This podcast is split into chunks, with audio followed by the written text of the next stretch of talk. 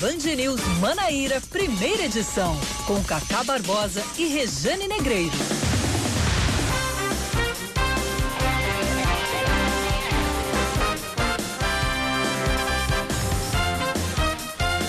Nove horas 26 minutos em João Pessoa, nove horas 26 minutos na Paraíba. Bom dia, bom dia, bom dia. Hoje, ufa, é sexta-feira.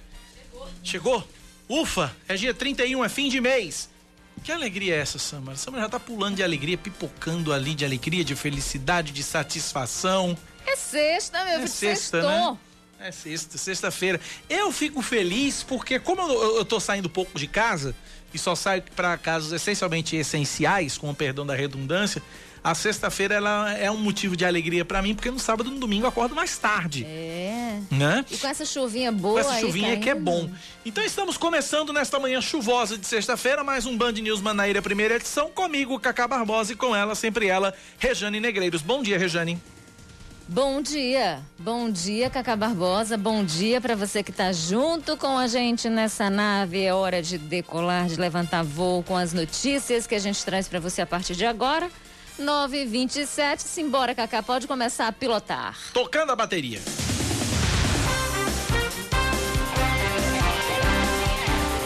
Acabou o mistério. Prefeito de João Pessoa, Luciano Cartacho, lançou oficialmente ontem o nome da ex-secretária de Educação Edilma Freire como pré-candidata pelo Partido Verde à sucessão municipal. O anúncio foi feito durante uma transmissão ao vivo pela internet. Além de Edilma, os também ex-secretários Diego Tavares, Socorro Gadelha e Daniela Bandeira haviam deixado seus cargos na prefeitura no último dia 4 de junho para poderem se candidatar. Socorro Gadelha e Daniela Bandeira retornam hoje às suas respectivas pastas. Socorro à pasta da habitação, Daniela Bandeira à pasta do planejamento. Diego Tavares não retorna. O prefeito Luciano Cartacho afirmou que jamais iria ofertar um nome que representasse uma política tradicional ou profissional. Já Edilma disse que esta é uma oportunidade gratificante e agradeceu aos partidos e aos demais secretários, no caso Edilma, Diego e Socorro, é, eles que não foram escolhidos pelo prefeito. Exatamente. Houve uma certa chiadeira dentro do PV. Agora, é, vencida essa primeira batalha, é partir para o ataque na campanha que de fato ela. Ela. O, o apito soou, né? Bola que rola agora. Exatamente, começou a rolar. Falta só uma pessoa, né? Governador a, João a, a definição do, dos, candid, do, do, dos candidatos, mais ou menos como uma escalação de time. Mas tá faltando um jogador ainda. É. Né? Seguindo. Após as, a morte de dois dos quatro bebês diagnosticados com Covid-19 no Hospital Universitário Lauro, Lauro Vanderlei, em João Pessoa, estão suspensos os novos internamentos na UTI da unidade hospitalar. Também foi interrompido, gente, o atendimento de novas gestantes na maternidade. Atualmente, dos seis leitos de UTI do HU, quatro estão ocupados no momento. Os outros dois, recém-nascidos, infectados, seguem estáveis sob os cuidados da equipe médica. O hospital comunicou que está testando as mães e bebês que estão sendo atendidos na unidade. Orienta que, neste momento, as gestantes usuárias do SUS busquem assistência em outras maternidades públicas da capital. Após dar alta ontem ao último paciente internado no Hospital Solidário, o governo do estado deve desativar o local hoje. Ao todo, cinco pacientes receberam alta e outros 14 foram transferidos para o Hospital Metropolitano de Santa Rita, que fica ao lado do hospital de campanha. A desativação da unidade começaria na próxima segunda-feira, mas foi antecipada pela Secretaria Estadual de Saúde. Os equipamentos devem ser destinados para unidades no sertão. Vamos seguindo, trazendo outros destaques. O prefeito de Campina Grande, Romero Rodrigues, deve anunciar hoje se mantém ou cancela a realização do maior São João do mundo deste ano. A expectativa é de que o evento, que já foi adiado de junho para outubro, seja definitivamente cancelado por causa da pandemia. Ontem o gestor se reuniu com representantes da empresa que realiza a festa, né? E com o trade turístico da cidade, também com órgãos de saúde. Por enquanto, o São João no Parque do Povo está marcado para o período é, dos dias 9 de outubro a 8 de novembro. Então, por enquanto, essa marcação ela está valendo, essa data está valendo. Vamos saber logo mais de Romero Rodrigues. É ainda, né? É, é, hoje pela manhã esse anúncio. Exatamente. Deve ser feito hoje pela manhã. Vamos saber se isso vai ser mantido definitivamente, né? Radares voltados para Campina Grande. Vamos falar Ah, tem, ainda, ainda tem mais uma antes do esporte. O ministro Alexandre de Moraes, do Supremo Tribunal Federal, determinou o bloqueio de contas de apoiadores do presidente Jair Bolsonaro em redes sociais também no exterior. Ou seja, a determinação ela ampliou o alcance de uma outra decisão da semana passada. No último dia 24, as contas foram retiradas do ar por decisão de Moraes, mas alguns dos investigados tentaram driblar a ordem do STF e mudaram as configurações de localização para outros países para continuarem publicando mensagens. Após essa nova decisão, o Twitter divulgou uma nota na qual informou que bloqueou as contas. A rede social considerou a, deter a determinação desproporcional sob a ótica do regime de liberdade de expressão vigente do Brasil e, por isso, vai recorrer da decisão de bloqueio. E aí, por uma, uma decisão que vem por uma questão muito simples, né? Liberdade de expressão não pode ser confundido com criação de conteúdo falso com difamação e tudo mais. Então essa é a lógica do Alexandre de Moraes. Vamos falar de esportes agora? Agora sim, é com você. O piloto mexicano Sérgio Pérez testa positivo para o coronavírus, está fora do Grande Prêmio da Inglaterra de Fórmula 1 neste fim de semana. A equipe Racing Point confirmou que ele teve contato com alguns mecânicos e membros do time, né? Todos estão mantidos em isolamento, vão ser submetidos a exames. Um primeiro teste havia apontado resultado inconclusivo. Após o segundo exame, foi confirmado o diagnóstico para Covid-19. Dois pilotos estão cotados para substituir Pérez, o também mexicano Esteban Gutierrez e o alemão Nico Hulkenberg. A Band News FM transmite o GP da Inglaterra neste domingo, a partir das nove e meia da manhã, com narração de Odinei Edson. Adorei a pronúncia dos nomes dos pilotos. Eu tô, eu tô tinindo, meu filho, é sexta-feira. Adorei. Este... Como é que é? Esteban? Esteban Gutierrez. E o outro? É o Nico Hulkenberg. Menino, pense. Gostei. 9h32 na Paraíba.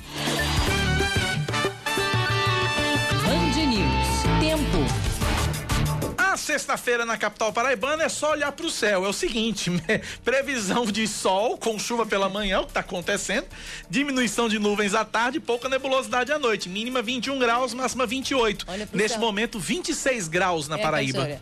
Olha pro céu, meu amor. Hoje ele não está Hoje lindo. ele não está lindo, pois é. 26 graus agora na capital paraibana. Exatamente. Bora pra Rainha da Borborema. A semana termina com previsão de sol entre nuvens por lá, né? Hoje pela manhã, pancadas de chuva à tarde e à noite, mínima de 17, máxima de 27 em Campina Grande. Agora os termômetros marcam 23 graus. 9 horas mais 33 minutos na Paraíba, 9 e 33 Nosso WhatsApp já está à sua espera. 9911-9207, 9911-9207. Nem eu percebi como eu marquei a crase, né? O nosso WhatsApp está à sua espera. É. Que a crase nada mais é do que os dois As, né? É, exatamente. Né? E aí, pense, você traz a preposição junto do é, artigo. Você traz a preposição aí você tem artigo, artigo e preposição, você tem um acraseado. Você tem um acraseado, exatamente. Sensacional. Professor e professora Pasquale aqui na Band News FM. Band News também é cultura. agora, uh, são 9h34 na Paraíba. A gente começa falando sobre a situação de quatro bebês que deram entrada no Hospital Universitário Lauro Vanderlei aqui na capital paraibana. Desses quatro, lamentavelmente, dois morreram. Oscar Neto tem todas as informações pra gente, porque limitaram o atendimento por lá, não é isso, Oscar? Bom dia para você. Bom dia, Cacá. Bom dia, Rejane. Tá totalmente suspenso é, as novas internações na UTI neonatal do Hospital Universitário Lauro Vanderlei. Essa medida foi tomada após a morte de dois de quatro bebês recém-nascidos infectados com a Covid-19. Além dos bebês, também foi interrompido o atendimento de novas gestantes na maternidade. Atualmente, a área dispõe de seis leitos e quatro estão ocupados no momento. Os outros dois recém-nascidos com um exame positivo para a Covid seguem estáveis e sob os cuidados da equipe do hospital. Além disso, o HU comunicou que está testando as mães que estão sendo atendidas e orienta que as gestantes usuárias do SUS que não procurem o Hospital Universitário Lauro Vanderlei para atendimento e busquem assistência em outras maternidades públicas do, do, da cidade de João Pessoa ou também do estado da Paraíba. Esse ofício foi encaminhado tanto à Secretaria Municipal de Saúde quanto à Secretaria Estadual de Saúde. O HU também esclareceu que desde o início da pandemia tem adotado várias medidas para a prevenção da transmissão do coronavírus nas dependências da instituição e investimentos para a aquisição de EPIs. Os protocolos incluem orientações específicas para profissionais do hospital, bem como para gestantes e acompanhantes com fluxos para atendimento, triagens e assistência. Essa é a situação, infelizmente, lá do Hospital Lauro Vanderlei. Você sabe que essa Covid-19 não escolhe idade, nem sexo e pode ser transmitida de qualquer forma. E um ambiente hospitalar a gente sabe, né? O vírus não dá para se ver, ele pode estar em todo lugar, pode ser transportado, mas a gente vai esperar saber como, como esses bebês foram infectados, né? É, porque você tem. Primeiro você tem pessoas doentes, uhum. né? É, um, um, número alto, uma concentração de pessoas com a Covid, depois você tem um ambiente fechado. Né? Não é um ambiente que é ventilado, então a, a, a carga viral desse ambiente ela é muito maior, né? Então existe realmente, os médicos dizem, olha, claro que nesses ambientes existe uma possibilidade de infecção, né, que é gigantesca. Por mais que exija limpeza, por mais que exija tudo, tanto é que a gente tem muita gente da saúde contaminada, médicos, enfermeiros, a, é, é, é, auxiliares de enfermagem. Enfim, é, é uma notícia muito triste, né? Exatamente. Em Natal, em Rio Grande do Norte, teve o primeiro bebê recém-nascido que morreu no Brasil e eles começaram a fazer uma investigação lá para saber como é que tenha sido essa transmissão, se foi da mãe para o bebê, se foi de um profissional de saúde para o bebê, porque assim, o bebê tinha quatro dias e a gente sabe que para a infecção do coronavírus são sete a oito dias, até 15 dias para aparecer os primeiros sintomas. Então ficou esse mistério por lá também. E a gente não sabe até quanto tempo esses bebês estavam internados aqui no Lauro Vanderlei, se eram recém-nascidos do que? Menos de um mês, enfim vá, cabe fazer uma investigação mais apurada para saber se foi as mães realmente quem passaram para os bebês ou se foram os profissionais que atenderam, que fizeram o parto. Mas a gente vai é, é, o tipo da coisa que eu acho até é, deve, deve ser dificílimo, talvez impossível você uhum. descobrir, né? De onde, de onde, de onde, de onde vem, partiu. de onde partiu o vírus, né? Se a mãe estava, já dá para se ter um já caminho. dá para se ter um caminho. Mas, mas, a mãe do Rio Grande do Norte não estava com coronavírus e o bebê estava. Hum, é, é. Né? É muito, muito misterioso, mas a gente vai correr atrás dessa informação com certeza. Valeu, Oscar. Obrigado pelas informações. 9 da manhã, mais 37 minutos na Paraíba, 937 9911 9207. 9911-9207 é o nosso WhatsApp, é o WhatsApp da Band News FM. Ainda falando sobre o coronavírus, é, ontem é, aliás, vai ser vai, hoje, na verdade, vai vão começar a desmontar. O governo do estado começa a desmontar aquela estrutura daquele hospital de campanha que estava montado no estacionamento do Hospital Metropolitano em Santa Rita, o Hospital Solidário. É, ainda tinha, ainda haviam no hospital, ainda estavam internados lá 25 pacientes. É, eles cinco, é, ou, rece, parte deles recebeu alta, a outra parte foi transferida para dentro do hospital metropolitano. É, de acordo com o, a Secretaria de Estado de Saúde, oito pacientes recuperaram do coronavírus e receberam alta médica. Os outros 17 foram transferidos.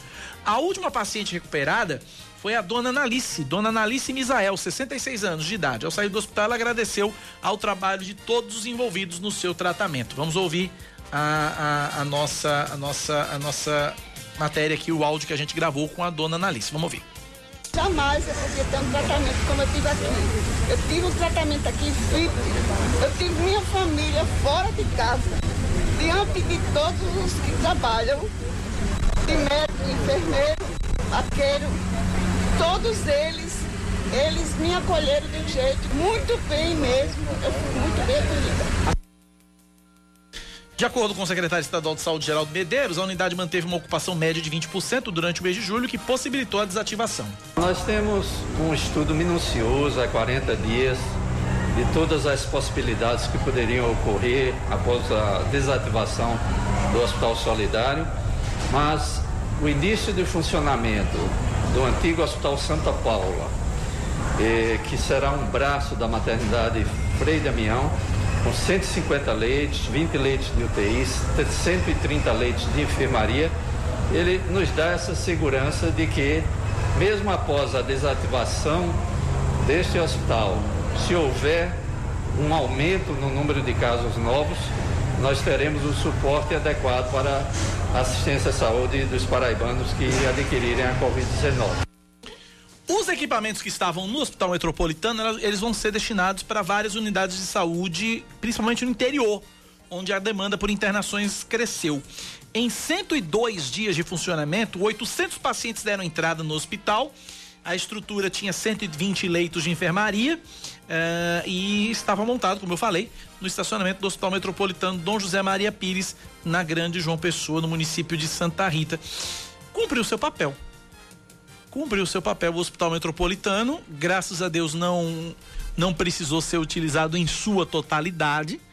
Né? Aqui na Paraíba a gente ainda vive uma situação no quesito leitos, é uma situação confortável. Né? Não temos ale- não temos é, não, não entramos em momento algum em colapso, como, como várias outras localidades do país viveram e vivem. Né? Não entramos em colapso em momento algum.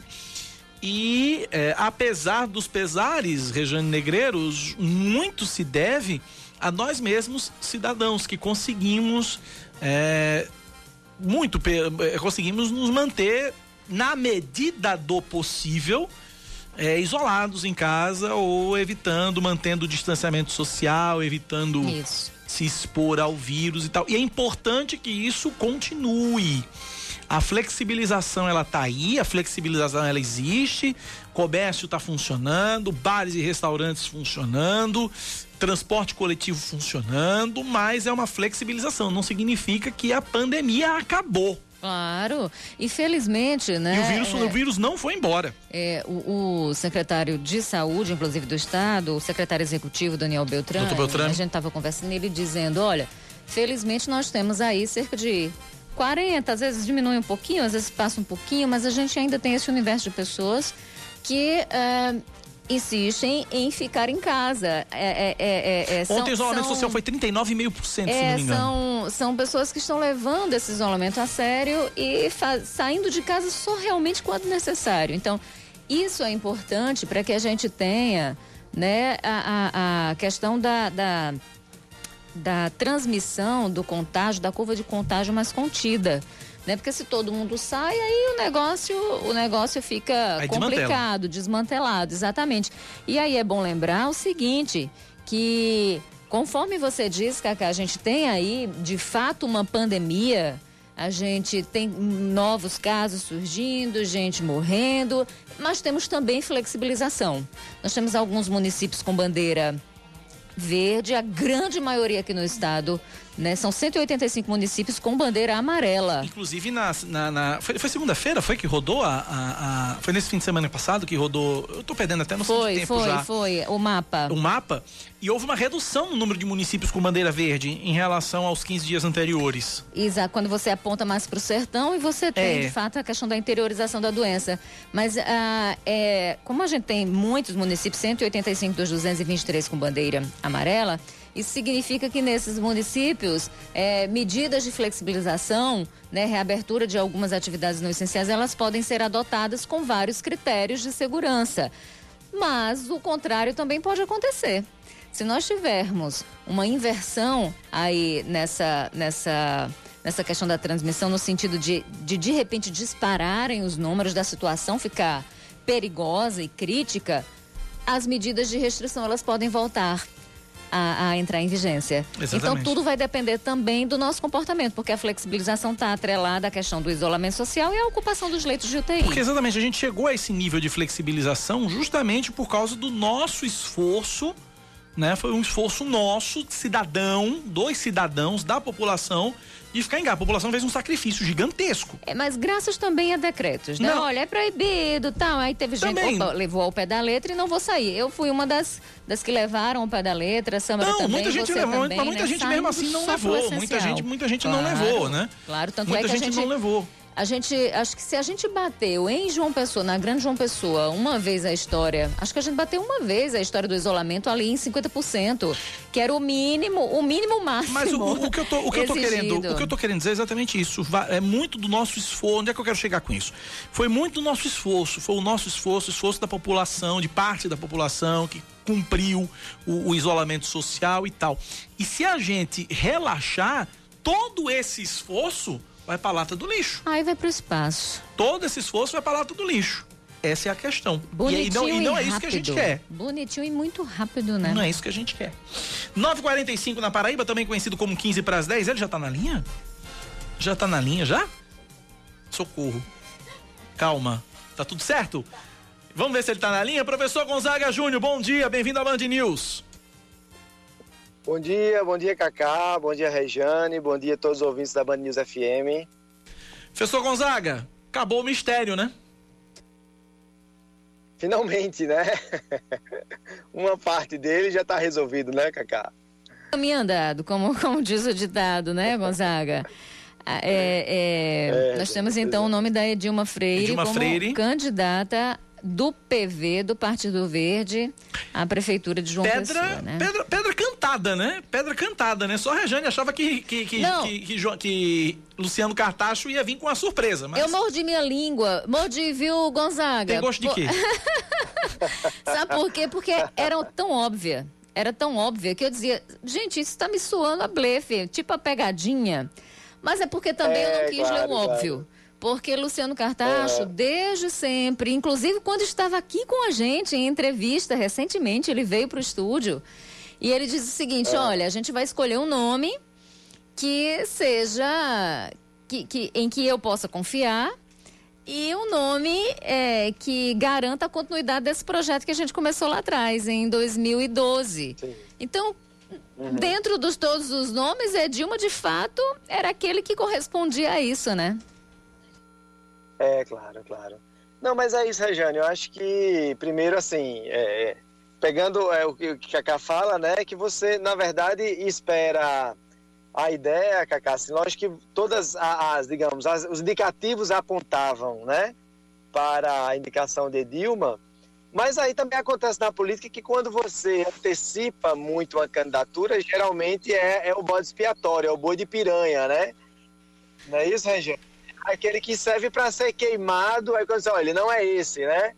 Vocês queimaram essa candidatura, não é essa, né? E Poderia tava tão óbvio, também, todo né? mundo falava tanto, né, Gonzaga? Eu disse, não, peraí, não pode ser. Inclusive o Zened Bezerra chegou a anunciar o nome antes. Eu disse, como assim? Um, um- um anúncio desse parte da boca do Zened e não parte da boca do Kardashian? Mas é isso que ontem realmente ele só fez oficializar. É, pois é.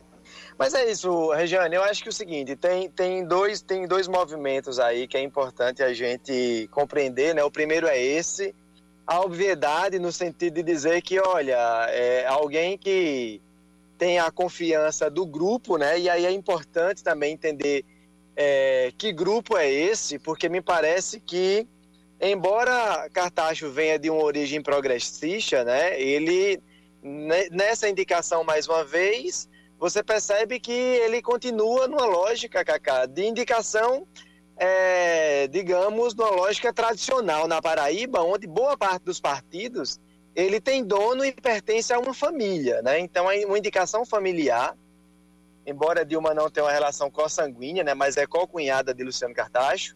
Então, você tem uma confiança política, mas que passa também por um núcleo familiar, digamos assim, na, no trato com a dimensão política. Ou seja, já teve a indicação de Lucélio, irmão, gêmeo, né? É, é, em outros momentos, né? Em outras duas candidaturas atrás. E agora a cocunhada, né? Então, ou seja, tem uma questão, é, é, Regiane, que é o seguinte: dizer, olha, queremos alguém da confiança do grupo. E para isso ele teve. No entanto, Regiane, levanta a dificuldade de confiança para outros e outros, outros que compunham esse partido, mas os outros partidos também que esperavam ser contemplados também, né? É, Exatamente. Então criar essa Agora, para ele, né? Ô, ô Gonzaga, você, você, você me dá a oportunidade de, de fazer uma pergunta a respeito exatamente dessa, dessa essa questão. Política tradicional, política nova, tal. Política. E aí, eu vi que alguns candidatos, pré-candidatos, a exemplo do Rui Carneiro, por exemplo, Tucano, que até um dia desse estava com o pé na base do Luciano Cartacho e levantou o voo muito recentemente em virtude dos próprios projetos de disputar a prefeitura e viu que ele não seria um nome, por exemplo, de Cartacho, porque Cartacho já tinha dito, o nome vai sair do PV, ponto. E aí o Rui Carneiro diz, olha, é como se ele quisesse um, um, um avatar de carne e osso. É como se ele quisesse um terceiro mandato, dando a entender essa questão, ah, é uma política tradicional, tal. Chamado a, familismo. É, mas a minha visão é com relação. Existe uma outra leitura também. Porque isso, isso é puramente política. Ué, o que, o que que Rui ou qualquer outro adversário ia querer? Que o. Que o, o, o o Carnacho escolhesse alguém que não é de confiança, que é alguém que não, que não, que não defenda o projeto que ele vem assumindo desde sempre, né? Desde 2012. E ele deixou sempre isso muito claro. Se bem então, que ele tinha ele tá quatro nomes perfeitamente aptos a defender o projeto. É, mas nesse é diferente. Ah, esse é da casa. Literalmente. Né? Literalmente de casa. Mas não deixa de ser política, estratégia, é, é, de você realmente manter alguém que represente a continuidade do seu próprio projeto. Todos têm feito isso. É, claro, e aí, muito recentemente, claro, claro. a gente viu, por exemplo, no caso é, é, é do governo, do Estado, é, Gonzaga, é, um racha depois da eleição ali dentro do PSB, né?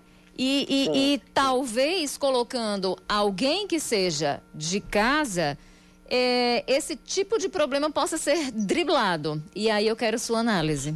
Sim. Não, de fato. Aí, de, de fato, Jane, é uma coisa que é importante, né? Eu acho que você está corretíssimo na sua análise, porque ela é, é, e ela impõe um problema, né? Porque na verdade, bom, vamos pensar o seguinte: primeiro que é, é, o que eles, o que os Cartachos, os irmãos Cartacho, a família Cartacho, está pensando para si e o que está pensando também naquilo que representa para a população, né? Porque Tá correta, claro. Se você tem alguém literalmente dentro de casa, a possibilidade de divergência para disputas de outros momentos, né? É, via de regra, Rejane, os candidatos a, ou os prefeitos ou ex-prefeitos de João Pessoa há uma tendência a concorrer no governo do estado, por exemplo. Então, 2022, Luciano Cartacho será candidato a governador se for entendo a, a, a, estrutura da prefeitura de João Pessoa, né, bem, bem mais próxima, dentro da sua casa, no seu núcleo político, é, é, dá, fortalece a disputa para ele. Isso é uma questão, né? É, porém, o que você antecede aí saber, olha, o, o problema muitas vezes de quando determinados gestores, determinados candidatos, eles não formam um núcleo político, dentro de um partido, dentro de uma construção mais ampla, ele perde essa confiança política daquelas pessoas que estão no seu entorno. Porque construir grupo político ou partido político, ele não é diferente de, de, de construir uma família que está ali mais próximo desse campo da política, né, Regiane? Então, vamos, o que quer dizer com isso? Olha, você tem o PS, você tem o PSDB, por exemplo, né? Que é um partido tradicional na Paraíba, mas que você tem várias pessoas que são é, expressões desse partido. No outro campo, você poderia falar do PT também, que é um partido é, é, é, antigo também da, dentro da, do cenário nacional e na Paraíba, mas você tem várias pessoas que são expressões desse partido. Você olha hoje, por exemplo, para o PMDB, o PMDB hoje é José Maranhão. Uhum. Você dificilmente você consegue, né? Desassociá-lo, então, então, né? embora o PMDB desassociar, né? Mas já foi em outro momento o PMDB já foi um partido que tinha várias expressões de outras lideranças políticas. Hoje se resume a José Maranhão. Mas enfim, o que, é que eu estou querendo dizer com isso? É que Nesse momento, o PV é um partido que recentemente estava ali com o Sargento Denis, e hoje está na mão do, dos cartachos. Então, você não tem uma estrutura partidária consolidada na Paraíba, você tem um grupo político de uma família. Então, é difícil você manter, no caso, a avaliação que eu, aqui eu estou supondo, né, estou aqui fazendo, né, a, a, digamos, as suposições, a avaliação que a família Cartacho teve é dizer, olha, é difícil a gente segurar ter certeza que um nome que não seja da família, a gente vai ter uma certeza de apoio lá em 2022 dessa estrutura, né, da prefeitura de João Pessoa para consolidar esse nosso projeto político. Agora o PV se fecha, né, supondo, com isso, né? Gonzaga. Sim. Desculpa, Regiane. O PV acaba se fechando com isso, né? Porque acaba é, é, acaba fechando as portas para alianças que podem ser importantes nesse processo que a gente tem falado sim que 2020 aponta para 2022, a gente sabe disso, é importante que os, que os partidos eles, eles conquistem prefeituras, eles fortaleçam seus diretórios municipais pensando numa eleição estadual, né? Agora, por exemplo, sim, sim. existia uma possibilidade de uma aliança entre o Cidadania e o PV.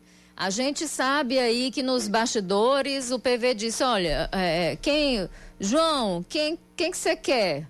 Aí João diz: Olha, eu quero Fulano, eu quero Socorro Gadelha. Aí depois diz: Não, uhum. tem uma segunda opção, tem mais alguém. Quem poderia ser dentro dos quatro, no, quatro, quatro nomes que a gente está oferecendo aqui? Ah, o Diego Tavares. Não. Então não tem acordo. Então. Essa, essa escolha também acaba fechando uma, uma aliança que poderia existir com cidadania, levando cidadania para outro campo. E já já eu quero falar sobre isso, Sim. mas no sentido do PV, isso acaba fechando o PV, né? Claro, claro, até porque você, é, primeiro que assim, é difícil alguém, são duas coisas, Jean, difícil alguém, é, digamos, um outro, um outro partido impor né, ao outro quem vai ser o seu candidato, né? Isso tem uma, mas existe também essa gestão, essa tentativa porque esse acordo, Regiane, não é, uma, não é um acordo de cartório onde vai ter que ser cumprido. É um acordo político que ele pode ser quebrado. Então é uhum. é preciso ter muita confiança política nesse momento para poder ter a certeza que em 2022 essa conjunção ela vai ser reafirmada, né? E você está correta porque de fato cria uma dificuldade para o PV, no sentido porque, lembrando que a base aliada do Luciano Cartacho na Câmara Municipal de João Pessoa foi uma base muito ampla. Então, Luciano Cartacho tinha uma grande, uma expressiva maioria de vários partidos. Uhum. E a gente tem uma eleição agora, de 2020, muito disputada, inclusive com vários partidos que são da base de Cartacho que têm candidatos à Prefeitura de João Pessoa. Então, você fecha o partido no momento em que você precisaria ampliar, haja vista que tem muitas candidaturas. Né? Então, Cartacho, embora. e de um nome desconhecido, né? Porque politicamente, embora uma pessoa conhecida na, na educação, fundamentalmente, né? Obviamente na estrutura Isso. da Secretaria de Educação, que tem feito um bom trabalho, que obviamente ninguém desaprova, não há nada que desabone, e que ela também tem o direito, né, legítimo de se candidatar e poder, obviamente, colocar a sua gestão à frente da Secretaria de Educação como, digamos, a vitrine que vai poderia legitimá-la, né, a assumir a prefeitura de João Pessoa, mas nesse sentido você tem também tem uma dificuldade de conjunção, porque é uma pessoa que no campo da política ela não tem, digamos, não é conhecida. Claro que você, você não pode colocar apenas a toda a responsabilidade dessa conjunção aí, dessa coligação, desse apoio nas costas ou nas mãos ali do, do prefeito Sano Cartacho. O candidato ou a candidata, ela também é responsável por ter legitimidade, né? Então, claro, até, é, até porque a transferência né? de então, voto esse debate teto, de né? técnico, claro, claro, né? É isso, gente. Agora, eu queria, eh, professor Gonzaga, tocar na consequência político-administrativa dessa indicação de Edilma. Eu queria que o senhor comentasse o que é que o senhor está enxergando disso. Hoje retornam às secretarias Daniela Bandeira, a, Secretaria de Planejamento, e retorna Socorro Gadelha para a Secretaria de Habitação. Diego Tavares não volta. Rompimento à vista? É, isso eu acho que aí, Cacá, tem, pode ter, porque o Diego faz uma semana praticamente que desapareceu, que não respondia telefonemas, que não dava entrevistas, né? Isso é sintoma também de dizer, olha, eu, em certa medida, a gente pode avaliar que o descontentamento dessa demora toda e, e, se você for analisar um pouco, o Diego era o, o, o, mais político, o mais conhecido aí dos quatro, né? Então, se criou sim uma expectativa sobre o nome dele e pelo fato também de ter um histórico político, talvez tenha mais maior facilidade, digamos, de fazer essa conjunção, essa articulação, né? Mas você percebeu que não teve a confiança necessária para o grupo indicar o nome dele. Cacá. Então aí você vai ter, né, é, Daniela e Socorro volta para dar continuidade ao trabalho e você tem essa ruptura agora nessa secretaria de Diego, que se espera saber quem vai dar continuidade porque também o prefeito ele precisa nesses últimos meses corresponder a uma boa gestão, né, bastante eficaz, que dê resultados muito concretos, Cacá, porque cá entre nós, particularmente eu avalio que a gestão de Cartaxo ela não teve grandes rupturas, digamos, do ponto de vista administrativo, né? Algumas coisas pontuais ali, a reforma da lagoa, né? O paisagismo da beira rio, é, outras coisas que também favorecem, né? A questão das creches ajudaram bastante, mas num, num histórico também de apoio e de suporte do governo federal para poder garantir essas obras, né? Então a gente e... espera aí que Bom, vamos ver qual vai ser a vitrine para cartaz dizer para a população de uma pessoa que precisamos dar continuidade a esse projeto e o nome é Dilma e ver se a população corresponde também às expectativas, né? E, e Diego Tavares, registre-se, ele é suplente de uma outra Daniela. Aí. Daniela Ribeiro, senadora. E aí, nesse sentido, é uma dica. ontem é, é, é, teve, ontem era dia de TBT nas redes sociais, no Sim. Instagram. E a, a presidente do PP aqui em João Pessoa postou uma. Valene, foi? Valene postou uma foto. Senadora, Daniela, ela e Diego Tavares. Né? Então, como diz Samara, pegou, foi fogo. Samara tá ali passada, menina. e aí, aí é que eu quero saber o seguinte, meu caro professor Gonzaga Júnior, a gente ainda tem Nessa escalação toda desse time que vai brigar pela vaga titular do prefeito de João Pessoa, né? A gente tem o Cidadania que ainda não colocou o nome.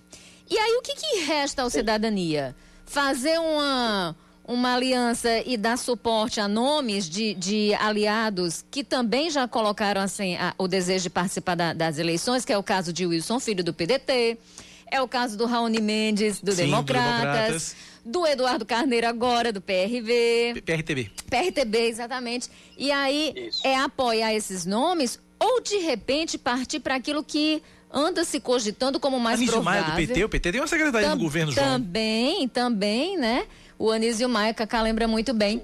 Mas aí a gente vem comentando essa semana toda, Gonzaga, de uma de, de acordos que estariam sendo tecidos ali é, costurados. É, costurados entre o cidadania e o PP. O PP dos Ribeiro, Agnaldo Ribeiro, Daniela Ribeiro. Aí essa foto de ontem diz muita coisa, porque Diego tava, tá tava lá com Diego Tavares, né? E, uhum, e, claro, e claro. será que para onde pende o cidadania nessa história? Porque tem a ver com 22, tem a ver de repente com busca de apoio para o governo candidatura do governo do estado, por exemplo. Essa aliança ela reverberaria até lá, teria força para resistir até 22? Traga-nos à luz, professor Gonzaga. é, nesse momento é os momentos das especulações, né, Regiane Cacá? Porque, na verdade, você tem. Agora, é, de fato, a cidadania precisa tomar a sua decisão, porque até então é, o governador João Azevedo ele esperava o movimento do prefeito, que teve que se antecipar, porque, na verdade, a imprensa já vinha noticiando a ideia dos furos, né, da indicação de Edilma e os movimentos, também as indicações que foram dadas também por pessoas próximas ali, a exemplo de Zênide, né? Mas agora a vida do governador e do, do cidadania precisa ser definida no sentido de dizer para onde vai sua, sua aliança política, né? Porque, enfim, a gente pensa que não, mas 2022 bate a porta já, né? É, esse ano de 2020 é um ano que está passando muito rápido, praticamente já, é, com toda essa questão da pandemia, né, isolou e impossibilitou muita coisa. Mas é o seguinte, Regiane, o, o, o, você tem o PP com a candidatura de Cícero Lucena, a pré-candidatura de Cícero Lucena, que é um nome muito conhecido na cidade, ex-prefeito, ex-governador, então, é, e em João Pessoa, e o Cidadania precisa também ter apoio em Campina Grande, né? É, então a questão é qual, é a, qual vai ser a prioridade para isso? É, haja visto que o grupo do PP, né, o grupo de Agnaldo e Daniela, está centralizado ali em Campina Grande, embora não tivesse tido êxito na última eleição para prefeito, né, mas hoje tem uma senadora e um deputado federal e o vice-prefeito de Campina Grande, então isso é muita coisa. É preciso saber ali qual vai ser né, o movimento do cidadania para saber se vai lançar nome, porque Regiane Cacá, embora Cícero seja um nome muito conhecido, mas nós temos até então pelo menos oito candidaturas fortes em João Pessoa, né? Então nós temos é um verdade, campo a gente, aberto tem, aí. a gente tem quase duas dezenas de nomes, mas a gente tem me- quase metade disso também. É gente, nomes, que, né? é gente que só molesta, viu? É, pré-candidatos nós temos 18 aí, mais ou menos, Isso, listados, né? Isso. Mas eu creio que a gente fecha ali em sete ou oito candidaturas fortes, num campo vasto, né? num campo aberto, porque, repito, embora a, a- a gestão de, de Cartacho não tenha grandes de- de- desaprovações, mas não tem algo que diga assim, algo que legitime, que diga, olha, eu tenho uma força política aqui para colocar um nome e esse nome, em- embora desconhecido, ele sai aí na dianteira. Até porque demorou muito também para esse nome ser lançado, né? E um nome desconhecido, de- assim, digamos, na diga de passagem. Então, eh, vai ter que ter esse esforço, né? Isso pode acontecer com o governador João Azevedo também, né? Então, Sim. ele vai ter que só optar ou por uma aliança de um nome forte e conhecido em João Pessoa e associado a isso também Campina Grande, porque eu acho o acordo por João Pessoa, Cacá e Regiane, no caso de João Azevedo, passa por Campina também, obviamente, porque é o segundo Claro. maior colégio eleitoral, não é isso? Verdade, agora é cada um por si, todos por. E, e- e todos por todos, né? Assim, ou não. Ou não. Pro- professor Gonzaga, tempo, papo bom é aquele que a gente nem vê o tempo passar, mas o tempo já estourou aqui. Obrigado por hoje, professor. Um abraço. Obrigado, Cacá tudo bom e vamos aí aguardar os próximos movimentos. Quando tivermos os próximos movimentos, sinta-se convocado. Um abraço, professor. professor. 10 da manhã, 6 minutos na Paraíba, 10 e 6. A gente vai pro intervalo rapidinho, volta já já com mais notícias aqui na Band News FM. Rapidinho.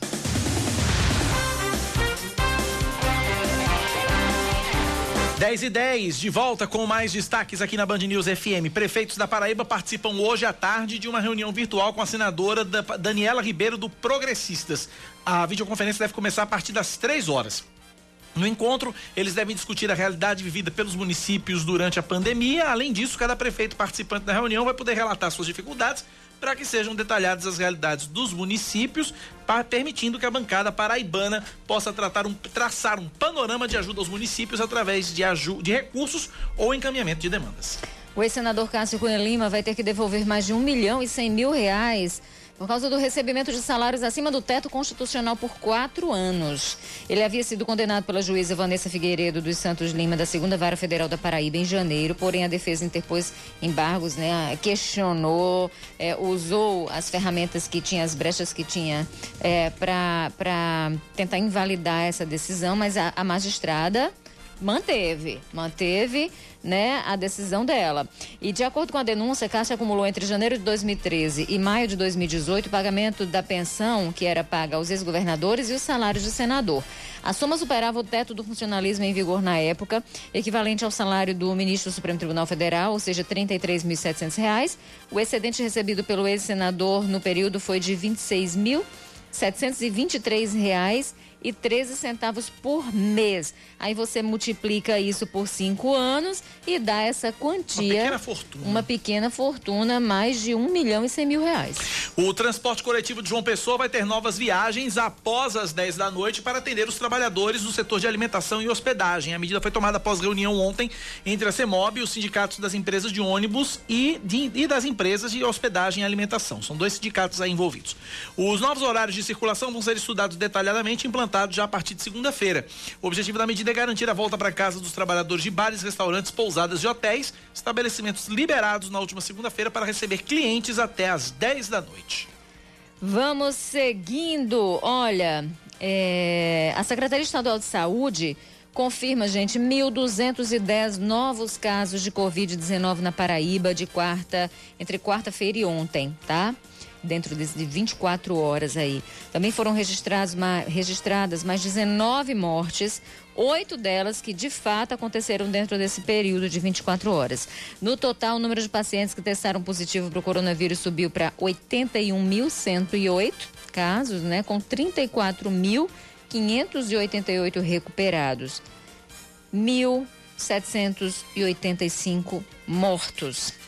A ocupação de leitos de UTI no estado é de 46%. Na Grande João Pessoa, o índice de ocupação de leitos de UTI para adultos chega a 53%. Em Campina Grande, 35%. No Sertão, 49%.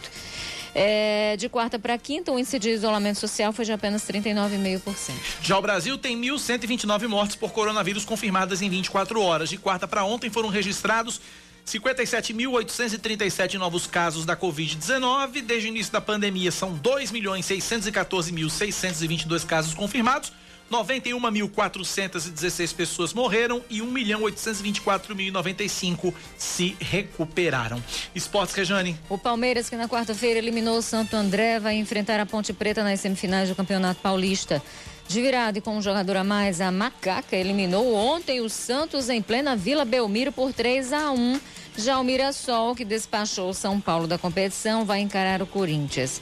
Também ontem o Timão derrotou o Bragantino por 2 a 0 no Morumbi. Os dois jogos das semifinais vão ser realizados já neste domingo, em partida única, às quatro da tarde. Corinthians versus Mirassol, sim, né? Eles vão se enfrentar na Arena Corinthians às sete da noite. E o Palmeiras pega o Ponte Preta, jogam na Arena Palmeiras. Pois é, então tá aí. Corinthians e Mirassol às quatro da tarde. Bom, Palmeiras e Ponte Preta às sete da noite, domingo. Uma informação de bastidor nossa aqui. É, quando, eu chego, quando eu cheguei hoje de manhã e quando eu chego de manhã cedo, eu encontro as manchetes do Jornal da Manhã quase prontas para eu dar só uma, uma atualizada. E quem deixa pronto isso. Você dá é, aquela guaribada. É. E quem deixa pronto isso é Leandro Oliveira, na, no, no, no fim da tarde, começo da noite. E aí, quando eu abro para trazer a manchete do esporte, não tinha manchete do esporte, porque Leandro, o jogo ainda não tinha acontecido. Aí, Leandro, que é corintiano, disse. Aí tem assim, manchete de esporte. Aí, Leandro colocou assim: profetizo a vitória do Corinthians.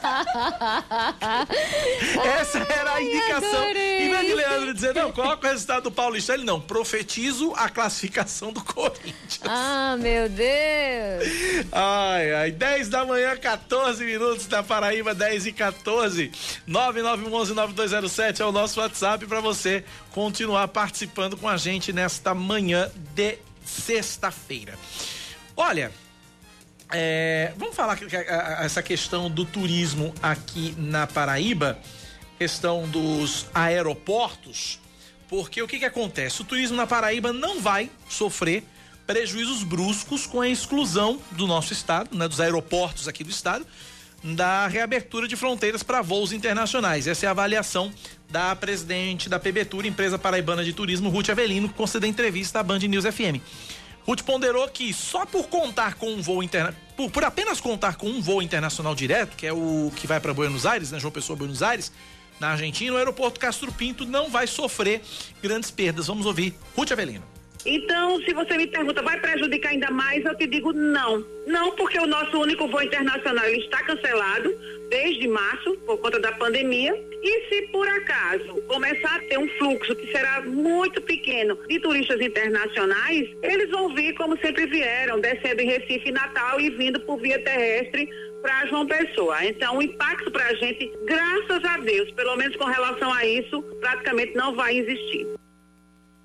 Bom, uh, com relação ainda a esse assunto, além da Paraíba, os voos internacionais seguem proibidos de pousar em Mato Grosso do Sul, Rondônia, Rio Grande do Sul e Tocantins. A regra está numa portaria publicada no Diário Oficial. O documento não explica por que esses terminais, apenas esses terminais, tiveram restrição de funcionamento mantida. Ruth Avelino também disse que não recebeu nenhuma comunicação formal do governo a respeito disso. Então a gente não tem ideia qual foi o critério adotado pelo governo federal para proibir né, o pouso de aviões internacionais. Com relação aos motivos, a gente não sabe, até porque de acordo com os boletins últimos, né, a Paraíba estava instável no número de mortes e agora está em queda. Obviamente a gente precisa continuar tendo todos os cuidados, mas há um panorama que nos deixa um pouco mais animado, vamos dizer assim. Esses voos internacionais eles ficam, eles permanecem barrados, proibidos de desembarcar nesses aeroportos, incluindo o Castro Pinto aqui na Paraíba, até o fim do mês de agosto. Agosto, que diga-se passagem, já começa amanhã. Que loucura. Exatamente. Nove não, dez da manhã, 17 minutos na Paraíba, 10 e 17. A gente volta a falar do assunto saúde, a gente volta a falar sobre o coronavírus, mais um trabalho desenvolvido pela Universidade Federal de Campina Grande no enfrentamento à Covid-19 a UFCG está desenvolvendo o SUAB, objeto usado para o exame da Covid-19, aquele cotonete gigantesco que é feito para fazer o, o, exame. Leandro Oliveira explica para gente. Os testes de coronavírus são feitos por amostras de sangue ou de células nas vias respiratórias. Esse último método é considerado um dos mais eficazes. Para fazer a coleta no nariz e boca é necessário uma espécie de cotonete especial, o suave. O uso do objeto descartável durante a pandemia se multiplicou e agora o produto anda em falta no mercado. Por isso, a Universidade Federal de Campina Grande desenvolve um protótipo, como explica o professor de Engenharia Mecânica Vanderlei Amorim compomos o esforço do UFCG no enfrentamento dessa pandemia que assola nosso país. Estamos trabalhando nas fases iniciais do desenvolvimento desse suave. Possui uma parceria de cooperação de e desenvolvimento com a empresa de base tecnológica a Phaser. E a Phaser é desenvolvimento de equipamentos para enfrentamento e nessa demanda desses equipamentos apareceu o desenvolvimento de um suave. O projeto é desenvolvido há quatro meses e agora os pesquisadores trabalham no material que deve ser utilizado na confecção dos suaves. Até o momento eles são de resina e precisam ser compatíveis compatíveis com o processo de coleta do exame da Covid-19. Nós agora estamos na fase seleção desenho, temos a noção de qual o próximo material que não vamos podendo trabalhar e já temos, iniciamos os testes preliminares desse desenho. Então, os próximos passos é a gente trabalhar com material biocompatível na fabricação do suave e iniciar testes que vão envolver tanto a parte de mecânica do suave, como a parte de quantidade de coleta de mucosa que ele pode captar, como a parte de biocompatibilidade, de, de citotoxicidade. O suave é feito em impressão 3D e é produzido na empresa do Júnior Sena, que tem uma meta significativa quando o projeto decolar. Esse suave aqui, nessa tecnologia que a gente utiliza hoje, que é a tecnologia de impressão 3D de resina, né, a manufatura aditiva de resina, a expectativa é média de 10 mil unidades semana. Os kits para a coleta de suave são acompanhados de um frasco com solução fisiológica e podem ser guardados em temperatura ambiente até o uso. Após a coleta da amostra, o tubo com suaves deve ser embalado individualmente em sacos plásticos, depois enviado à seção de virologia do Laboratório Central de Saúde Pública da Paraíba, no período máximo de 72 horas, para a pesquisa do coronavírus. Faltou um dado fundamental nessa reportagem de Leandro Oliveira, se ele fez o teste. Se ele fez o test drive. Se ele experimentou. Eu já, eu já, eu já, ouvi dizer que tão ruim esse teste que dói, É ruim né? porque é um negócio que entra no, no, Inclusive tem uma tal de uma fake news aí, tem fake news para tudo, né? Sim. Que diz que o, o cotonete ele atinge a, a, a, a, área onde fica o cérebro, onde fica a massa encefálica, tudo conversa, e, gente. E, e que transforma você é. num robô. Pois é, tudo conversa, porque antes da massa cefálica tem um ossinho. Que justamente protege. Então, não precisa ter medo de fazer esse exame, pelo amor de Deus. 10 e 20 na Paraíba, vamos para mais um intervalo. É o tempo que Tata Timóteo conversa com Rejane Negreiros, porque ele aproveita, ele, ele aproveita o intervalo para fazer isso. A gente volta já já com mais notícias aqui na Band News.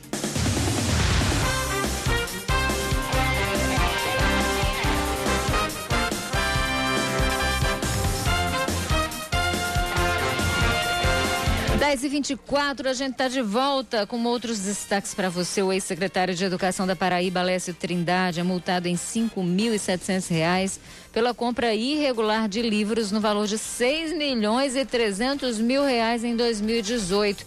Foram 116.561 exemplares de redação destinados aos alunos do primeiro ao terceiro ano da rede estadual de ensino. A decisão foi tomada ontem pela primeira Câmara do Tribunal de Contas do Estado da Paraíba, os conselheiros julgaram irregular a inexigibilidade de licitação para essa compra junto à empresa editora de divulgação cultural, por não ter havido um planejamento adequado. Simples assim. Olha, mais um destaque para você. O, a compra de mais de 20 mil cestas básicas pelo governo do estado durante a pandemia vai ser investigada pelo Ministério Público. Um, um inquérito aberto pelo MP vai apurar indícios de, sobrepre, de sobrepreço que variam de 6 a 16% na compra de alguns itens. Os produtos foram adquiridos pela Secretaria de Desenvolvimento Humano do Estado para serem distribuídos junto a famílias carentes. O relatório preliminar aponta que foram gastos cerca de 1 milhão e 100 mil reais para adquirir os produtos em abril. Cada cesta foi comprada por R$ 55,60, quando a média de preços verificada em plataformas virtuais de tribunais de contas foi de R$ 49,83. O Instituto de Polícia Científica da Paraíba vai entregar a partir desta segunda-feira mais de 11 mil carteiras de identidade que foram solicitadas até dezembro ou melhor, até 17 de março. Os serviços foram paralisados por causa da pandemia, gente. E aí a entrega vai ser feita em uma estrutura especial montada pelo IPC em João Pessoa e em mais 10 municípios. Só na capital paraibana foram mais de 6 mil pedidos de novas carteiras que vão ser entregues no espaço cultural em Tambauzinho. Mais um destaque: o Ibama conclui que as pedras que apareceram na praia do Cabo Branco são de muros de contenção próximos à barreira, mas que não tem nada a ver com irregularidades nas obras. De acordo com uma nota divulgada ontem, por causa da força do mar, algumas telas de arame dos chamados gabiões se romperam, o que fez com que as rochas fossem levadas para a areia. Uma nota técnica está sendo elaborada e vai ser encaminhada para a Prefeitura de João Pessoa para que as providências sejam tomadas. As pedras foram notadas por moradores do bairro do Cabo Branco e por especialistas há pelo menos duas semanas. O número de pessoas trabalhando de forma remota caiu na segunda semana de julho, passando para 8 milhões e 200 mil. Cerca de 700 mil funcionários podem ter retornado ao trabalho presencial devido à flexibilização do isolamento social. Os dados são da PNAD Covid-19, divulgada hoje pelo IBGE. Esta é a primeira queda significativa do grupo desde o início de maio, quando a pesquisa começou. O número de pessoas que gostaria de trabalhar, mas não procurou emprego devido à pandemia né, que gostaria, que precisa trabalhar, inclusive, né, mas não procurou por causa da pandemia ou por falta de vaga é, onde vive, né, na cidade onde vive, continuou estágio, estável, atingindo pouco mais de 19 milhões de pessoas, são quase 20 milhões, minha gente. Já a taxa de trabalhadores informais ficou em 34%, enquanto o número de desempregados foi de pouco mais de 12 milhões de pessoas. Vamos falar de esportes agora, porque começam hoje à noite as semifinais do Campeonato Paraibano. Às 8h15 no Marizão, Souza recebe o Caminense. No Almeidão, Botafogo recebe o 13 às 9h30. Os jogos da volta estão marcados para terça e quarta-feira da semana que vem. 10 da manhã, 28 minutos na Paraíba, 10 e 28. A gente. Eu preciso liberar a Rejane, né? Yes. Vou ter que te liberar, né, Rejane? Rejane vai assistir a aula dela da sexta-feira, do, do mestrado ou doutorado? Doutorado, né? Mestrado. Mestrado. Um dia eu chego lá. Então, Rejane, o 10 e 20, 1 e 20 tem primeiro plano na TV, né? Exatamente. Hoje tem política por elas e já já a gente te aguarda. Um dia eu sou doutora. Beijo. Valeu, Rê. Um abraço para você. Bom fim de semana. E eu sigo por aqui até as 11 horas da manhã. E agora eu falo sobre mobilidade urbana, mais especificamente falo sobre transporte coletivo. Aqui, por causa da retomada das atividades é, principalmente dos bares, restaurantes aqui na capital, os empresários do setor pediram a ampliação do horário de circulação dos ônibus uh, e, o, e, e, também né, liberação para que esses ônibus eles possam circular depois das 10 da noite.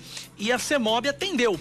E também tem um outro pedido da, da, da, da população com relação ao número de linhas, ao, ao, aumento na frota em algumas linhas aqui na capital. Sobre esse assunto, eu já estou na linha, converso agora com o superintendente da CEMOB, Superintendência Executiva de Mobilidade Urbana, Wallace Massini. Superintendente, bom dia, bem-vindo à Rádio Band News. Bom dia, Cacá, bom dia a todos. Vamos lá então, vamos começar então pelo mais antigo, que é a ampliação das linhas. É, foram oito linhas, não é isso? Que tiveram os. os, é, os a, teve, tiveram a frota ampliada, não é isso? Exatamente, Cacá. A CEMOB ela vem acompanhando desde do, do primeiro, da primeira semana da retomada do transporte público aqui na capital. Ela vem monitorando linha a linha, é, ônibus a ônibus. Então, todos os dias nós fazemos ajustes de acordo com a demanda da população e também com os dados que nós obtemos aqui diariamente do, das viagens do transporte coletivo na cidade de João Pessoa. Nós ampliamos aí a, a, a frota com carros extras de várias linhas, no, na, especificamente oito linhas que estavam mais demandadas, e os agentes fazem diariamente o acompanhamento nas paradas aí, nas linhas que são demandadas pela população, para ter esse acompanhamento de lotação e também de quantidade de veículos se está atendendo satisfatoriamente. Então a gente já, com esses dados, faz os ajustes para que a população tenha mais conforto aí e menos transtornos aí nessas viagens. Vem sendo obedecida pela população ou pelos, ou pelos operadores a questão do, do da limitação de pessoas dentro dos ônibus? É, as pessoas só é, é elas podem viajar sentadas e o um máximo de 12 pessoas em pé. Tem sido obedecido? A CEMOB tem recebido reclamações nesse sentido?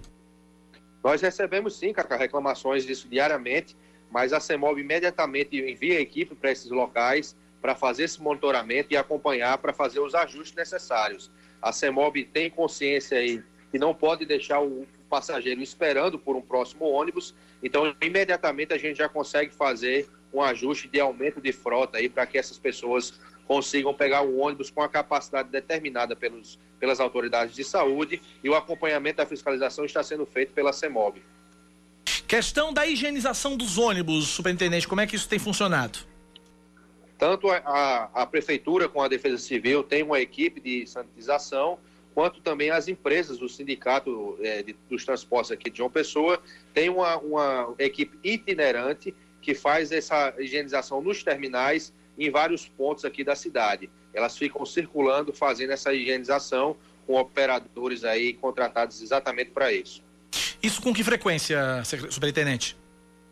Diariamente, diariamente, diariamente. Mas quantas vezes ao dia? É quantas vezes ao dia isso é feito? Porque, é, salvo engano, se eu estiver errado, me corrija, é, seria a, a, cada viagem, se não me engano. E, e, com que frequência isso está sendo feito diariamente, por dia? Quantas vezes por dia? Como é que tem sido Exatamente. feito? Exatamente. A, determinação, a determinação dos, dos órgãos de saúde e a CEMOB manteve essa determinação para as empresas de que seja feita na garagem antes da, da saída e também ao retorno de cada viagem eles são higienizados e também com essa equipe aí que se chama é, limpeza é, itinerante. Limpeza legal. Certo. Com relação às novas viagens de ônibus, eh, após as 10 da noite, pedido dos, dos estabelecimentos de alimentação e hospedagem, né, os bares e restaurantes que voltaram a funcionar eh, até as 10 da noite, não havia ônibus para isso. Queria que o senhor falasse sobre mais essa flexibilização com relação a essas viagens após as 10 da noite. Exatamente, Cacá. Estamos aqui exatamente numa reunião. Eu saí é, apenas para atender a, a Band News é, nós estamos aqui com o Sindicato das Empresas de Hospedagem e Alimentação. O presidente está aqui presente na reunião com, com as empresas e o Sindicato de Transportes Urbanos, João Pessoa. E nós estamos fazendo aqui a demonstração das rotas especiais, que vão ser linhas especiais criadas para atender esse público, é, sobretudo do horário aí após as 10 horas da noite de bares e restaurantes. Só para a gente entender, para o nosso ouvinte entender, uh, as, as linhas elas estão autorizadas a funcionar, preço de hoje, até sete da noite, algumas foram flexibilizadas até oito e quinze, né, para atender o pessoal do comércio, dos shoppings, né? Mas é, essas linhas, após esse horário limite, elas param e voltam a funcionar a, a partir das 22 horas. Elas vão continuar circulando normal. Como é que vai ser essa essa logística, é, superintendente? É, hoje eles estão rodando com a determinação de atender o horário aí dos shoppings e do comércio, que foram os setores que reabriram na semana passada. Então a CEMOB determinou que eles, é, o último ônibus saiam das garagens às 19 horas. Existem linhas que, para atender alguns shoppings aqui da cidade, aguardam na, no ponto do shopping por até 20 minutos e pegam todos os passageiros para levar ao seu destino. Então isso é uma viagem que pode durar aí até as 21 horas.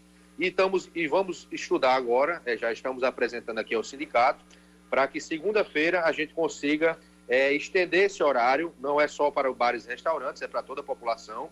É, então, todos que, que é, estiverem na rua podem vão ver essas linhas especiais que vão ser criadas agora para atender após as 22 horas e elas rodarão normalmente atendendo todo o público.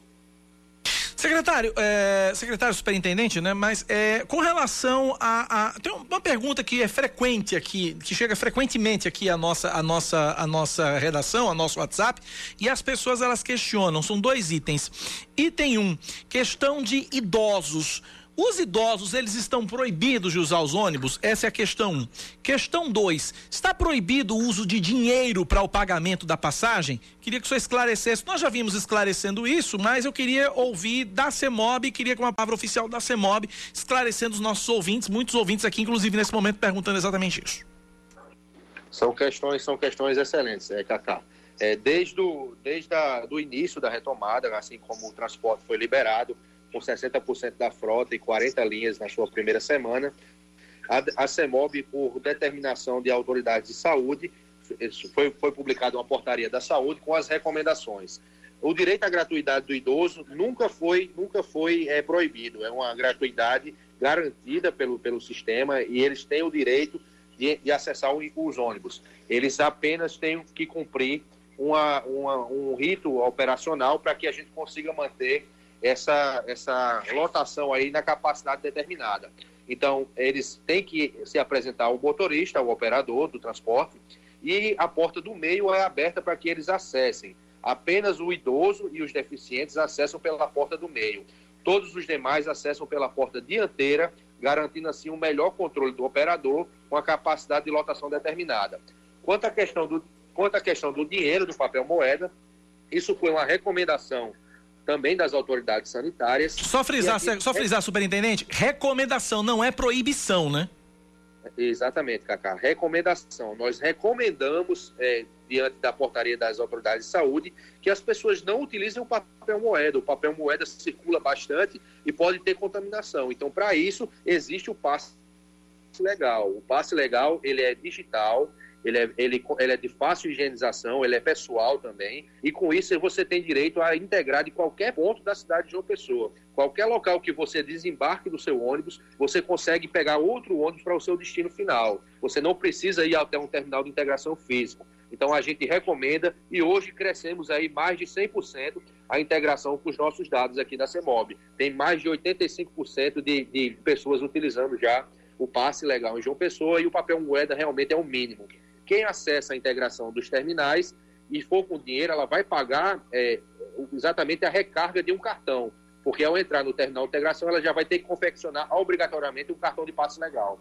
E de lá ela só sai com passe legal. Maravilha, então. Conversamos, portanto, com o superintendente da CEMOB, Superintendência Executiva de Mobilidade Urbana de João Pessoa, Wallace Massim. Superintendente, muito obrigado pela participação. Um forte abraço. Eu que agradeço, Cacá. A CEMOB está sempre à disposição. Um abraço. Um abraço, secretário superintendente. 10 da manhã, 38 minutos agora na Paraíba.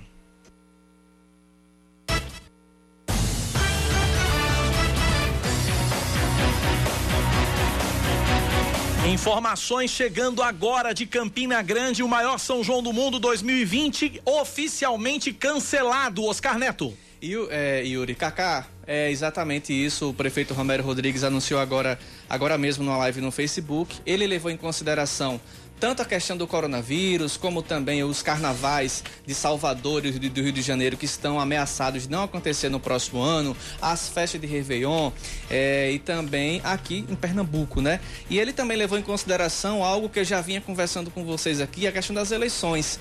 Como é que pode acontecer uma festa dessa uma semana antes das eleições?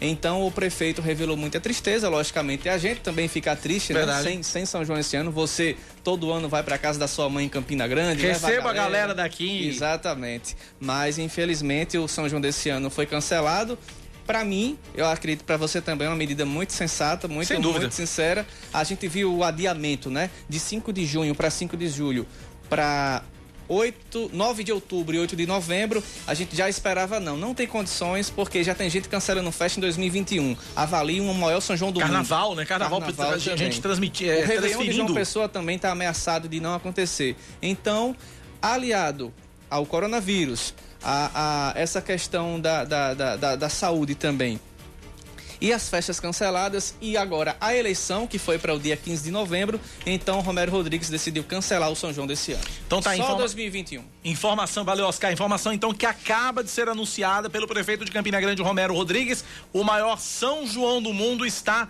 oficialmente cancelado em 2020, só agora em 2021, se Deus quiser e ele vai querer. 10 e 40 vamos pro intervalo rapidinho, a gente volta já já para os últimos 20 minutos do Band News Manaíra, primeira edição. Até já.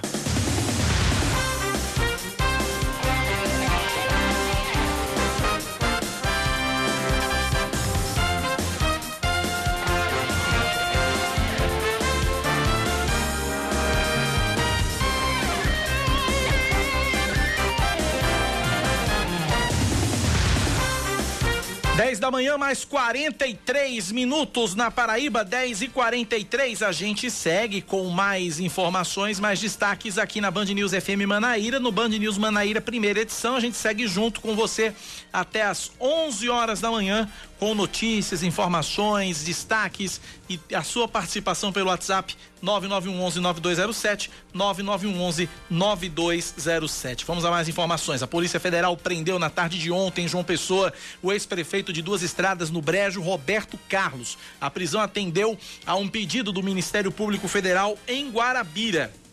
O ex-prefeito já cumpria pena restritiva de direitos com prestação de serviços à comunidade, mas falsificou os comprovantes de, da pena de prestação de serviço. Roberto Carlos, o ex-prefeito, não cantor, foi condenado a sete anos e oito meses e 15 dias de reclusão em regime fechado e 336 dias multa, cada uma no valor de um décimo do salário mínimo da época. Prefeito de Duas Estradas, Roberto Carlos. Um grupo de líderes de movimentos da Igreja Católica na Paraíba está cobrando do arcebispo Dom Manuel Delson um posicionamento acerca da Carta ao Povo de Deus, assinada por 152 arcebispos e bispos de todo o Brasil. No documento vazado no último domingo, eles afirmam que o governo federal demonstra, abre aspas, omissão, apatia e rechaço pelos mais pobres e incapacidade para enfrentar crises, fecha aspas. O grupo reivindica que o arcebispo paraibano inclua seu nome na lista de signatários da Carta Nacional, que seria publicada no último dia 22, mas foi, mas foi suspensa para análise do Conselho Permanente da CNBB, que é a Conferência Nacional dos Bispos do Brasil. A assessoria de comunicação da Arquidiocese da Paraíba afirmou que Dom Delson não se abstém de comentar qualquer assunto, mas como a carta ao povo de Deus não foi oficializada pela CNBB, ele prefere não se pronunciar sobre o tema para não destoar da posição oficial da entidade. O último boletim epidemiológico sobre a Covid-19 na Paraíba aponta que o número de profissionais da saúde que pegaram a doença subiu 63% em um mês. Já são 5.568 trabalhadores infectados pelo coronavírus no estado. Em junho, o total chegava a 3.407. A maioria dos pacientes continua sendo formada por técnicos ou auxiliares em enfermagem. Essa categoria corresponde a 29% dos casos. No boletim do último dia 29 de junho, há um mês, eles correspondiam a 30%.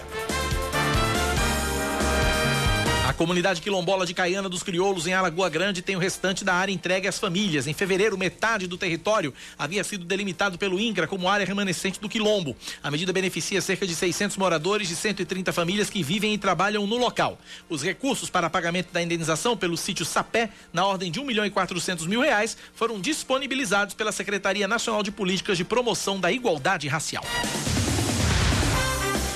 O governo federal é o segundo menos transparente na divulgação dos contratos emergenciais feitos durante a pandemia, de acordo com o um ranking divulgado hoje pela Transparência Internacional.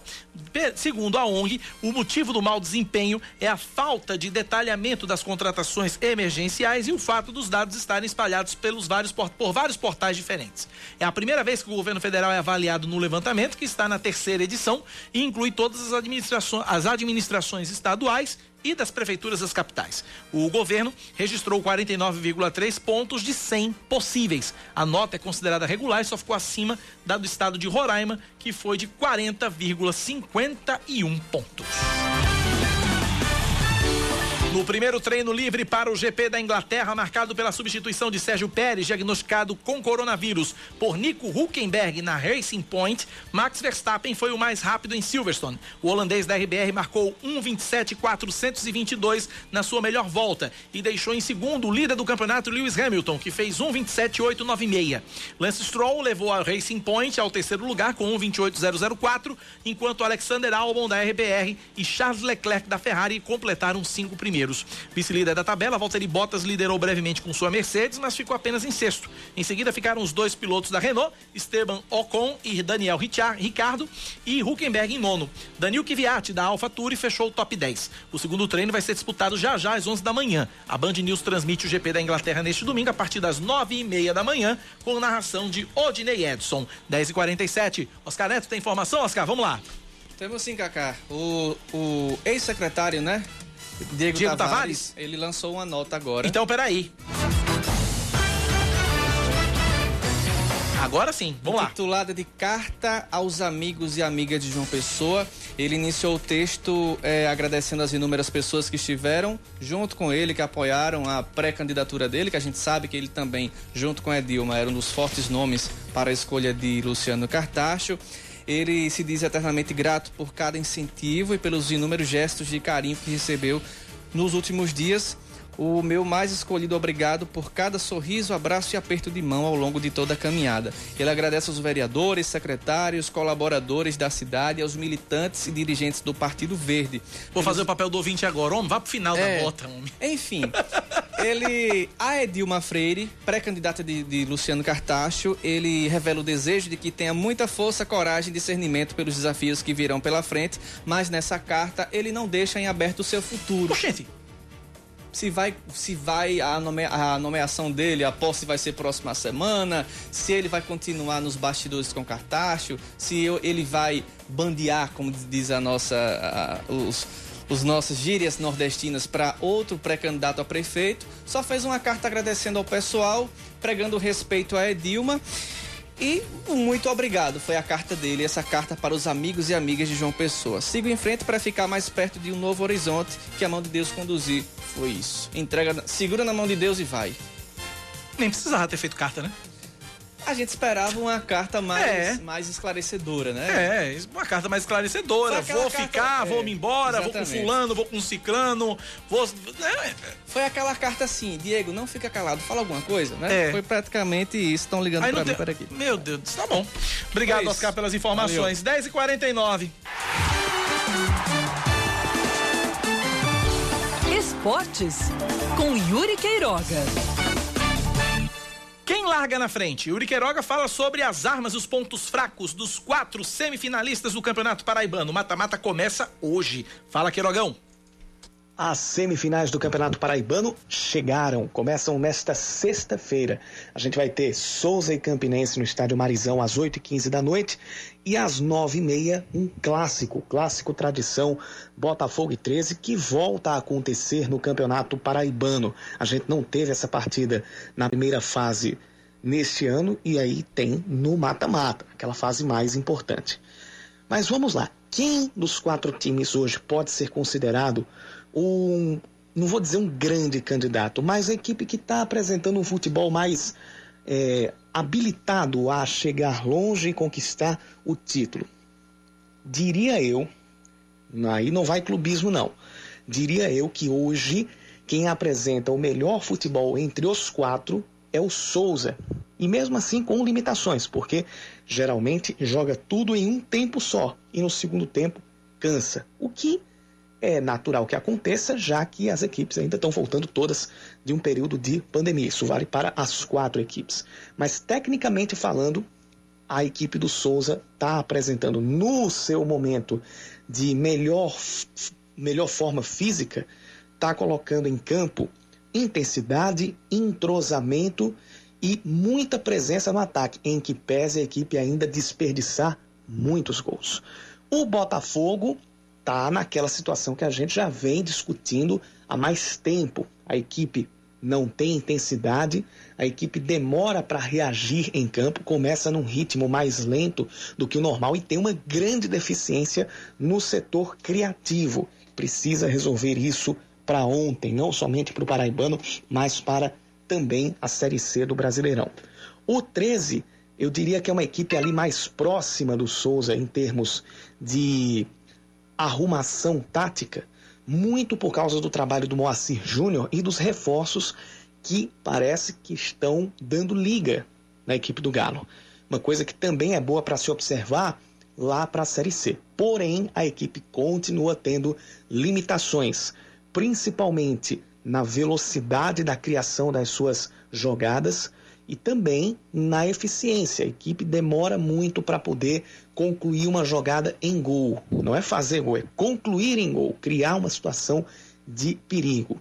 E o Campinense tem a situação de ter um time completamente reformulado do pré-pandemia para cá. Isso traz ao técnico Ney Júnior grandes dificuldades para fazer um time propositivo mas defensivamente, das quatro equipes, o Campinense é o que está melhor. É a equipe que tem o melhor balanço lá atrás, mesmo tendo perdido para o 13 no clássico dos maiorais. E isso pode ser uma arma para o Campinense para jogar contra o forte Souza nos domínios do Souza. Mesmo sem torcida, o Estádio Marizão continua sendo uma arma poderosa para o dinossauro do sertão. Os dados serão jogados. A sorte e a habilidade, a qualidade de cada equipe estarão lançadas. Hoje à noite, a gente vai ter a largada das semifinais do Campeonato Paraibano. Os jogos da volta são na próxima semana e a gente vai projetá-los com base no que viu nessa sexta na coluna da segunda-feira. Seu caminho. É, um congestionamento gigante aqui na BR-230, sentido Cabedelo. O caminhão de gás faltou freio e saiu aqui batendo em vários caminhões, várias motocicletas. É, tem mais de cinco ambulâncias no local aqui. O negócio aqui tá complicado, viu? Complicado. Então, o pessoal que tá vindo para Cabedelo, muita atenção.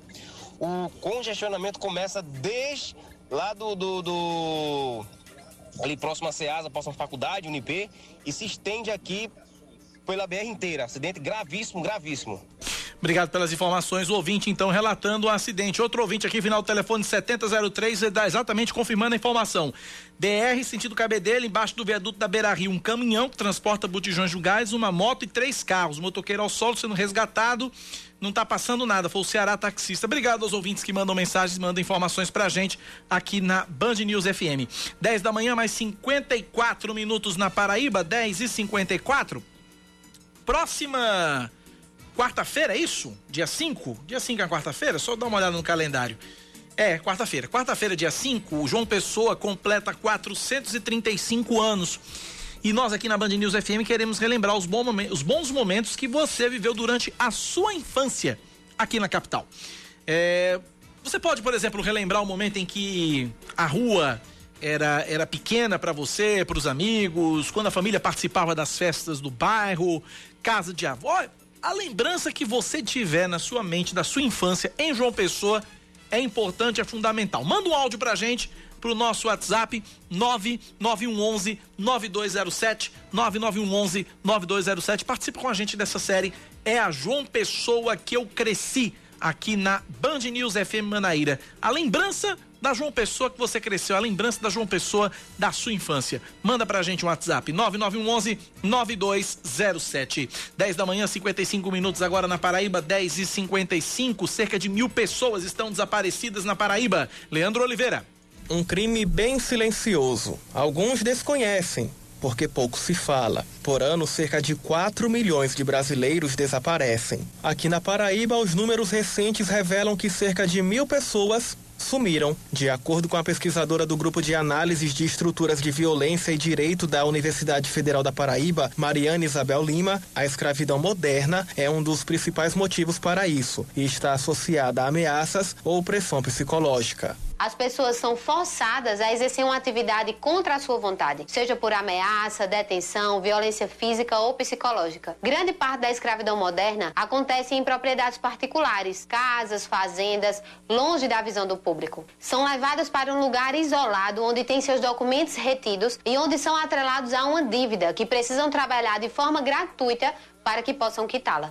Um outro pesquisador, o Vitor Domingues, destaca o trabalho doméstico como uma das novas modalidades de tráfico de pessoas um recente caso ocorrido em 2020, na zona oeste de São Paulo, em que uma idosa de 61 anos, trabalhando como empregada doméstica, foi submetida a maus tratos e teve seus direitos negados. É necessário salientar que o caso só teve conhecimento público devido às denúncias feitas pelo Disque 100. Depois de feitas as devidas denúncias, começam as investigações desses crimes classificados pelas autoridades de justiça como verdadeiros sequestros de vida. Só que os inquéritos por vezes demoram demoram para serem resolvidos porque dependem de uma série de fatores que dificultam a conclusão. Ele pode ter tanto para a exploração sexual, onde mulheres e meninas são mais vítimas, pode ter também para o trabalho escravo, onde os homens normalmente são maioria, como também ao, o tráfico para fins de remoção de órgãos, que aí temos também algumas pesquisas aqui no estado, que é exatamente o tema que pesquiso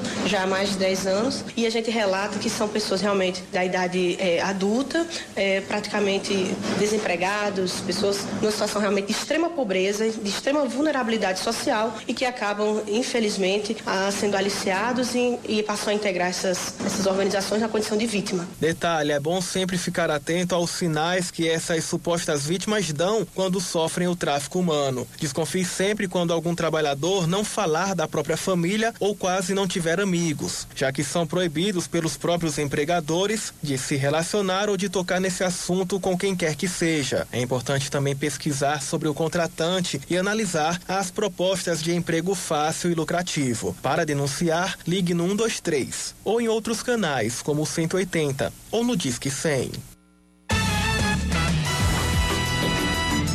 10 e 59 ponto final no Band News Manaíra, primeira edição. A gente volta segunda-feira, eu logo cedinho, às 6 da manhã, com as primeiras notícias do dia. Rejane Negreiros às 9h20 para comandar junto comigo o Band News Manaíra, primeira edição. Eu quero lembrar para você que amanhã amanhã às uh, 6h50 da noite, amanhã 6h50 da noite, eu tenho o Band, eu tenho na TV Manaíra Band o Paraíba Urgente. 6h50 da noite amanhã, Paraíba Urgente. Eu vou conversar sobre marketing político, marketing eleitoral, marketing digital com o especialista publicitário Chico Raimerson. Um papo muito legal amanhã no Paraíba Urgente sobre marketing eleitoral e marketing digital. Imperdível. Amanhã, 6h50 na TV Manaíra Band, tá bom? Com Paraíba Urgente especial. Depois do Brasil, gente. E, e segunda-feira, 6 da manhã, eu tô aqui. Bom fim de semana para você. Obrigado pela audiência, obrigado pela companhia. Vem aí o Band News Station com uh, Luiz, com Eduardo Barão direto de Nova York, Carla Bigato direto de São Paulo e Neto aqui em Jampa. Abraço a todos, valeu, tchau, tchau, até segunda. Você ouviu Band News Manaíra, primeira edição.